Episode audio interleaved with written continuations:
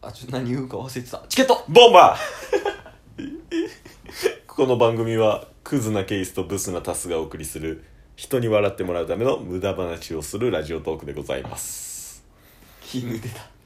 絶対抜いたらあかん、 一番最初やもんなはい、まあまあ今回はえー、辛いタッスのお盆の話まあ辛い辛かったんですかねお盆は10日から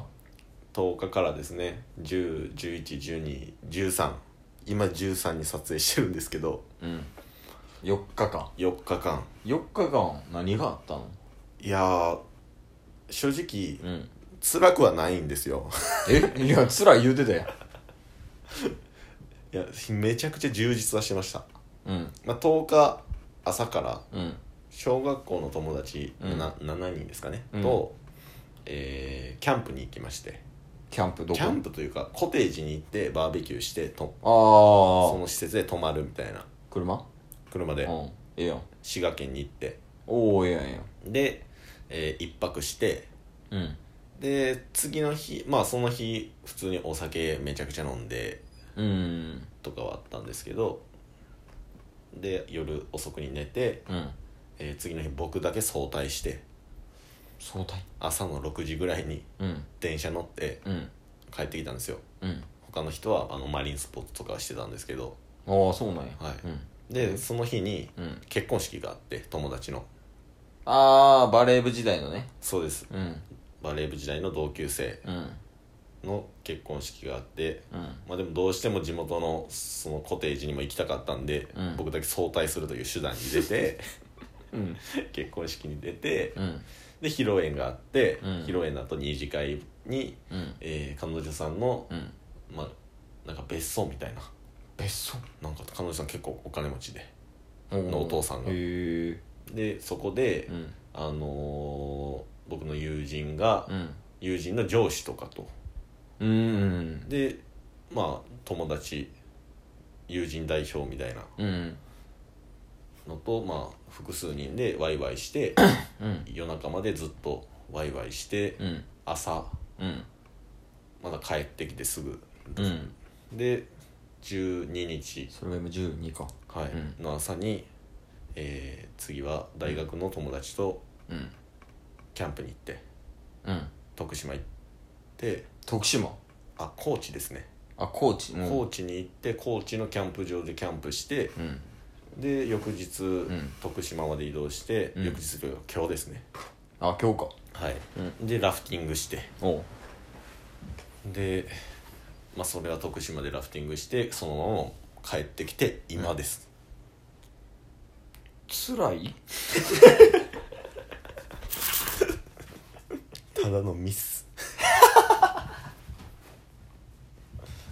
いやまあしんどいかもしれんけどかなり充実してるんじゃないそうですね結構しかもアウトドは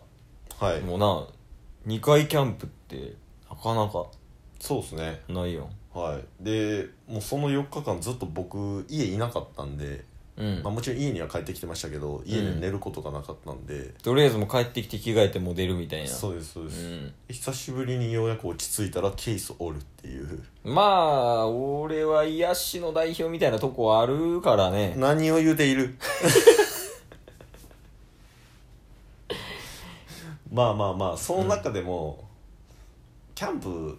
はね別にうん普通に楽しかったんで、うんまあ、その紹介とかも全然できるんですけど、うん一番やっぱり印象的なのが結婚式なんでまあ今仲良かった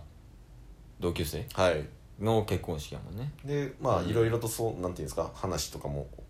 あるんで、うんちょっとそっちの紹介を今回させていただければなと思ってるんですけど、うんまあ、そもそも結婚式うんえー、とバレー部の、うんまあ、高校時代のバレー部のうん同級生、うんまあ、そういったキャプテンで僕は普通の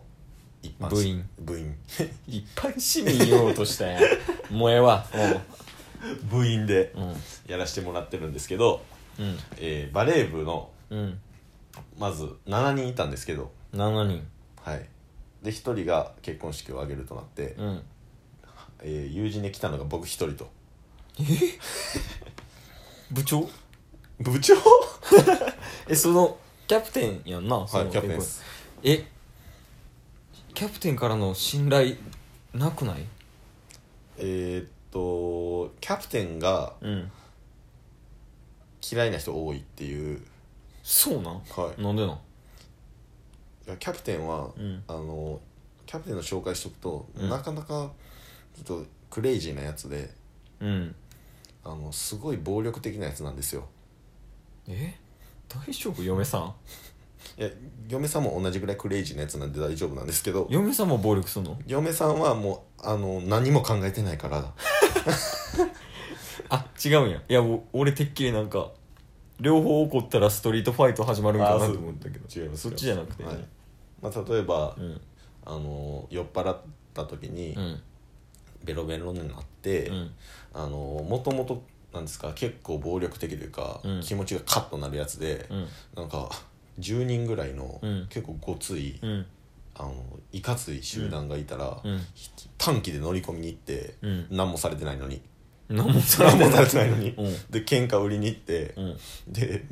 もちろんボッコボコにされて、まあそりゃそうやな、 はい、結果、うんあの骨折骨折れるっていう、マジではい、アホなんアホなんですよ まあそんなやつと、うんあのなぜか僕仲いいんですけど、なんでまあまあええそれはいいけどはい、うんしかも当時の出会いで言うと、うん理不尽な理由でうん入部したての僕に向かって、うんあのいきなり殴ってきて泣かされるっていう殴ってきたどういうことえ いや意味わからんやん急に暴力いやなんかジムトレーニングうんジムがあったんですよ室内で、うんバレー部でうんやるっていうので、二2人1組を作ってやれっていう指示があって、うんあのそいつと友人と先輩がやる予定やったみたいで、うんその友人がトイレに行ってる間に、うん僕知らなくてうん「先輩あ誰もいないんやったらやりましょうよ」ってやったら「なんでお前俺の先輩取ってんねん」みたいおおなで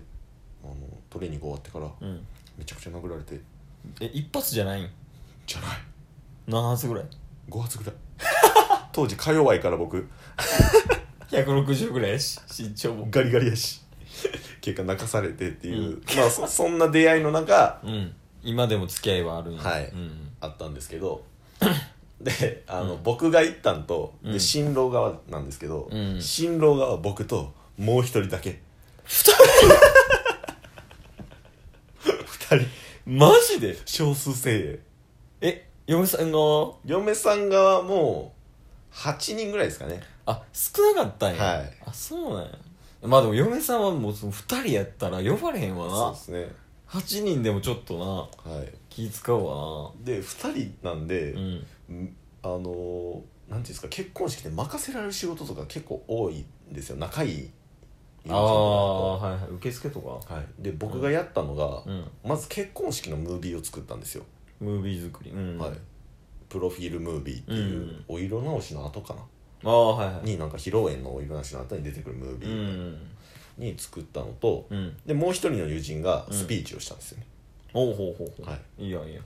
でまあ一つずつ係があって、うんでプラス受付があったんですよ、うん受付が新婦側の友人2人と新郎側の友人2人でやったんで、うん実際に僕らがやるわけなんですよ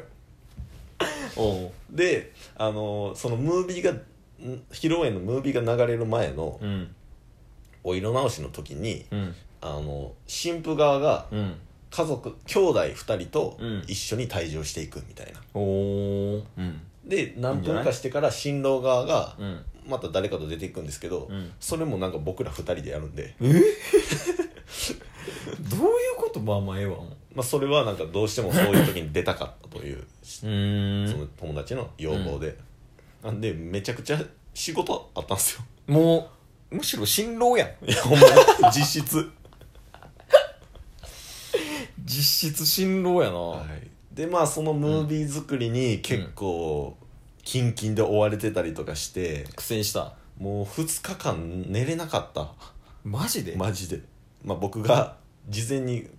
ちゃんと仕上げてなかったのも問題なんですけどなるほもう結婚式の2日前ぐらいに完成させてどうんこのしこの日のこの時間しか会えないっていうところに新婦に USB を渡しに行って、あデータ渡しに行ってね、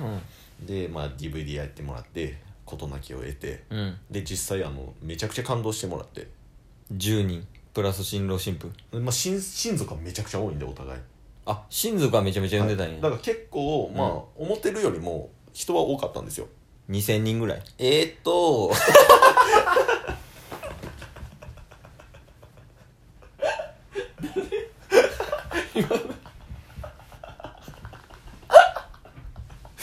なんかもう動揺を超えたリアクション あの別人が出るっていうリアクションね 動揺とかじゃなくて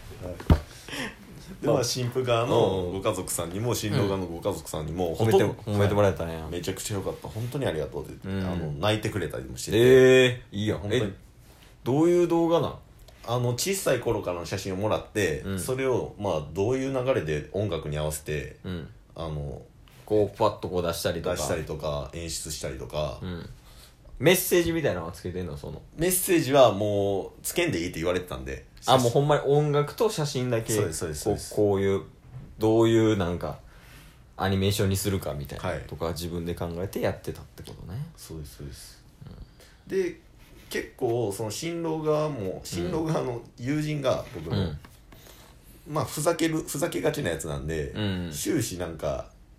結婚式の誓いのキスをっていう時も、うんなんか口を尖らせて出したりして、うん何してんねんみたいな感じで、あー結なるほ構なんかほんわかした空気だったんですよね、それはいいやでもう一人の友人代表のスピーチがいるんですけど、うんそいつもそういうポッあのほんわかしたやつで、うんスピーチって結構長いじゃないですか長い長いエピソード、うんで小学校からの付き合いなんですけど、うんあのいろいろ考えた結果、うん何も浮かばなかったんでこれだけ言わせてくださいっうんて、うんも長く喋るボケなんかなって思ったら「うんありがとう!」って言ってスピーチ終わったんですよ、